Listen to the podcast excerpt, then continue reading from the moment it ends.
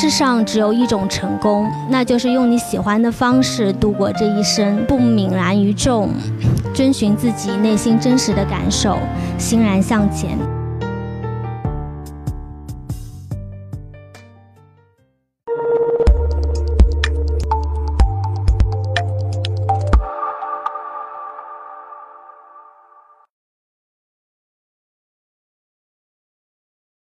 大家好，我是潘颖，我是一名职业的花艺师，也是一名业余的长板玩家。然后我能在这里跟大家分享我的故事和一些感想，可能是因为三个关键词：花艺、长板，还有进藏。那么这三个看起来毫不相关的一个嗯三件事情的话，嗯，却是我生活经历当中的一部分。我想，这恰恰就说明生活中是有很多种的可能性的，而这些可能性串联在一起的时候，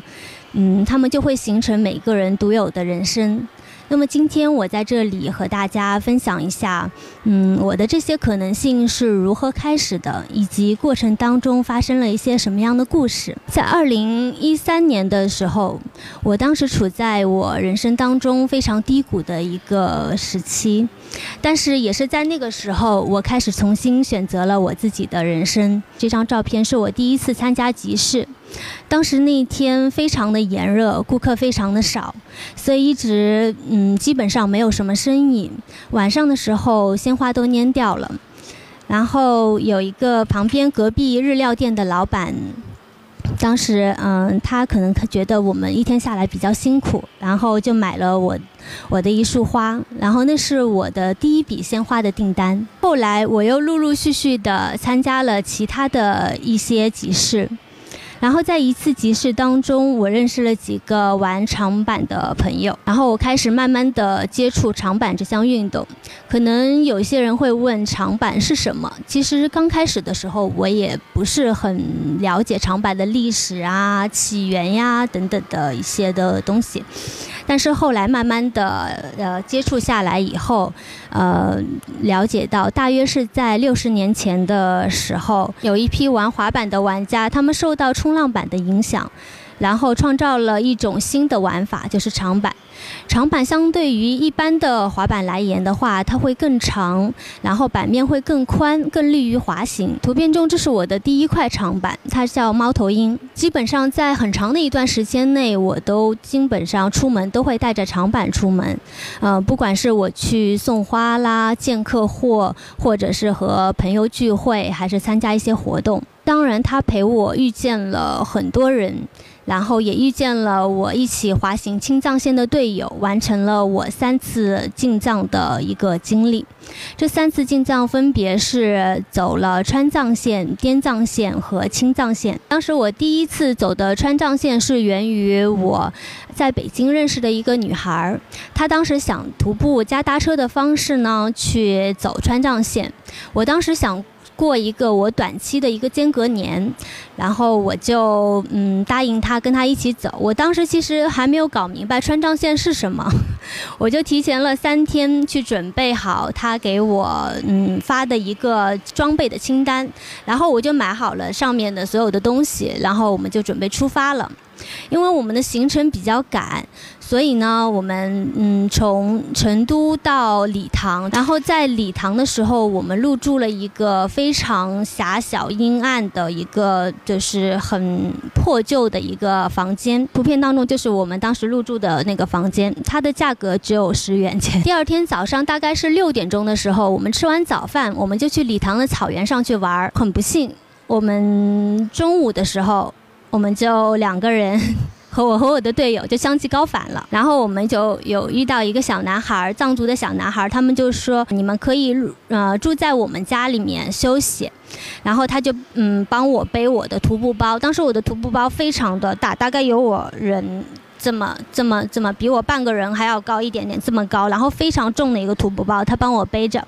然后一到他家，我们两个人昏昏沉沉的睡在满是酥油味的那个房子里面，然后一直到了晚上九点钟，这个男孩子的啊妈妈还有奶奶。帮我们准备了呃藏包、酥油茶，还有自己家做的奶酪。然后我们就围着这个炉子，然后一起聊天。我帮他的奶奶，我帮这个男孩子的奶奶画了一幅画像。然后晚上我们走出这个房间门的时候呢，我抬头仰望星空，我见到了我这辈子可能是最美丽的星空。就是天上的星星像宝石一样，仿佛触手可及般的璀璨。然后我们陆陆续续的又搭车行走，差不多到了呃灵芝八一的那个地方，然后我们就遇见了一片毛坯的别墅群。然后我们就在那个毛坯房的那个阳台上面，然后就搭了那个帐篷，然后我们就吃着那个藏饼，然后配着罐头，我们就在那里边吃边看着夕阳。阳西下，然后就特别开心。这个图片是我呃走滇藏线的时候，呃，我当时嗯在拉萨停留了一个月，然后我在东措青年旅社那边贴了一张那个捡人的告示，然后就呃捡了一个上海的女孩，然后跟她一路上走，一路上走，然后路途当中也遇到了一个弟弟。然后我们三个人就一起走。相对于川藏线，川藏线来说，反走滇藏线的车特别的难搭，所以我们一路上基本上就是搭嗯拉猪的车，啊，然后那个拉菜的车，然后呃有那个警车，然后还有拖拉机什么之类的。有一次我们搭车，他那个车上只能坐一个人，然后我们就让弟弟先走了。先走了，然后我们两个女生就一直在啊滇藏线的路上，山山就是山路上一直走，然后遇到了一群小孩儿，他们在山上采野果子。然后呢，就把他们所有采到的所有的野果子都分给我们吃。我们当时说不用这么多，我们吃一点就好了。然后他们说啊，都给你们吃吧，没关系，我们还可以再采。然后如果你们想留宿的话，可以啊去我们家，我们家就住在附近的村子里面。然后当时我们谢谢了他们的好意，然后我们就离开了，因为和弟弟约好了在下一站去那个汇合。然后我们就一直走，一路想要去搭车，但是一直没有搭到。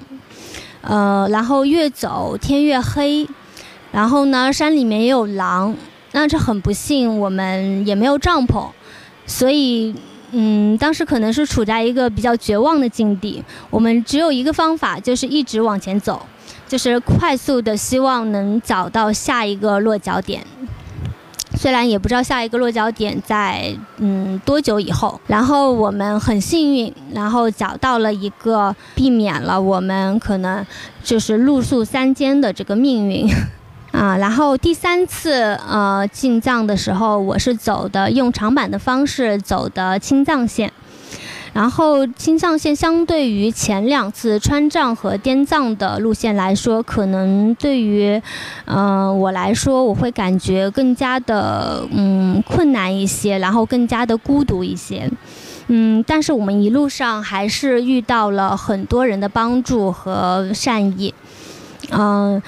像图片当中的这两瓶水，就是他们自驾行的一行人，然后他们特意把车停下来，给我们送了两瓶水。给我们路上喝，然后在我生病的时候，我当时，呃，我当时是那个高反，严重的高反，然后加嗯发烧、胃痛，然后当时我的队友就是不眠不休的一直在旁边照顾我，所以说一路上收获了非常多的帮助，我很感谢我一路上嗯遇到的嗯这些人，然后包括嗯。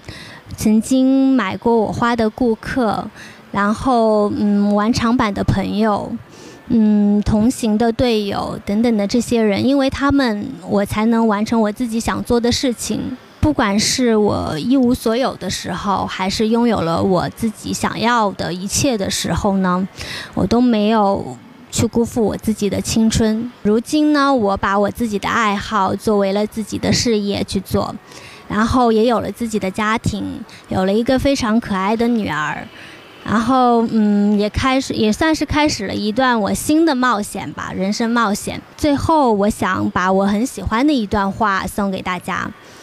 嗯，世上只有一种成功，那就是用你喜欢的方式度过这一生。嗯，不泯然于众，遵循自己内心真实的感受，欣然向前。谢谢大家。